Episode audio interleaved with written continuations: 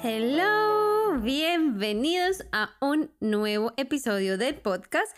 Si eres nuevo por acá y es tu la primera vez que me escuchas, mi nombre es Ángela Sarmiento, soy tu life coach y estoy acá para resolver todas tus dudas del cómo, del quién, de para cuándo.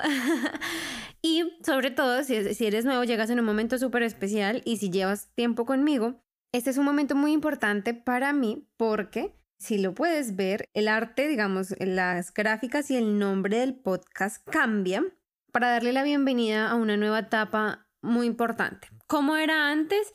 Como para que entendamos la diferencia. Antes es lo peor que puede pasar. Bueno, antes era lo peor que puede pasar y nos concentrábamos en cómo salir de esa mentalidad, cómo empezar a tomar decisiones hacia adelante, cómo perder el miedo a equivocarnos, porque eso de lo que tanto miedo tenemos básicamente es lo que ya estamos viviendo en este momento.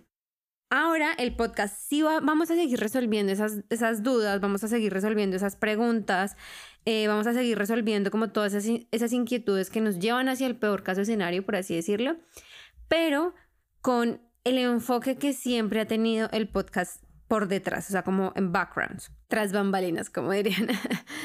¿Qué pasa? El podcast está pensado para que nosotros de verdad tengamos la fortaleza emocional y mental de bajar nuestras barreras, de dejar de ser fuertes. Entonces, from strong to love. Vamos a pasar de ser la persona fuerte, put together, esa persona que lo tiene todo claro, todo decidido, que cumple con las expectativas sociales, familiares, culturales, etc. Vamos a dejar de ser esa persona para entrar en una etapa de amor propio de amor propio que se ve reflejado en nuestras relaciones de pareja, en nuestro trabajo, en nuestro propósito, en nuestras creencias, en nuestro dinero, en nuestra abundancia, en todas nuestras relaciones, también las familiares, se me olvidó.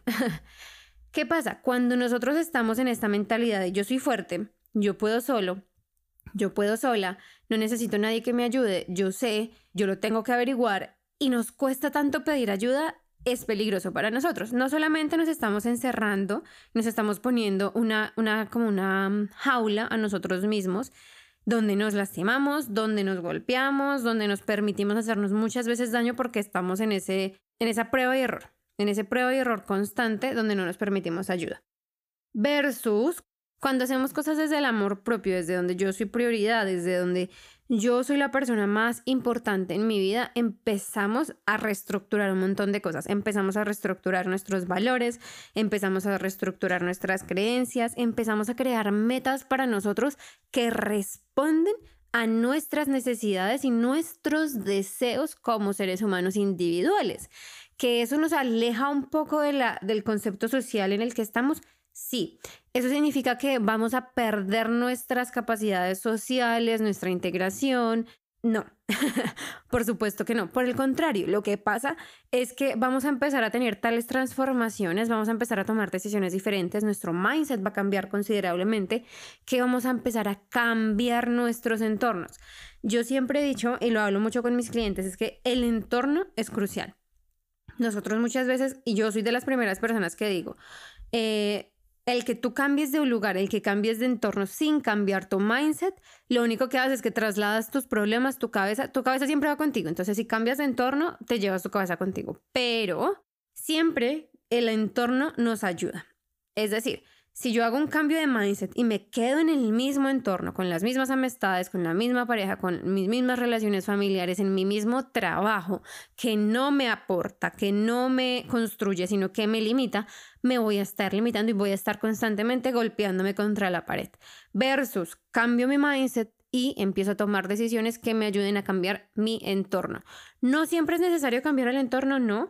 Después, obviamente lo vamos a hablar después a más profundidad, pero sí es importante que seamos conscientes que para pasar de esta persona súper fuerte, que no llora, que no se lastima, que no le duele, a pasar a una persona que se ama a sí misma, necesitamos cambiar nuestro entorno y necesitamos cambiar la manera en que nos relacionamos con él.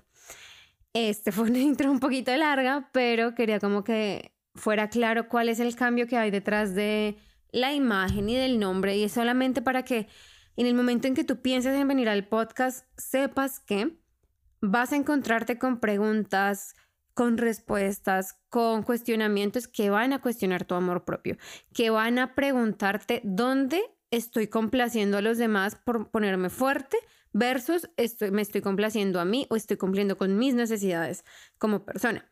Los capítulos anteriores todos se mantienen, no, no vamos a eliminar nada, pero te vas a dar cuenta que cuando lo escuches desde esta perspectiva, todo tiene sentido. Cuando empezamos a cambiar desde adentro, cambiamos nuestro entorno, cambiamos nuestras decisiones, cambiamos nuestros valores, nuestras creencias, todo cambia.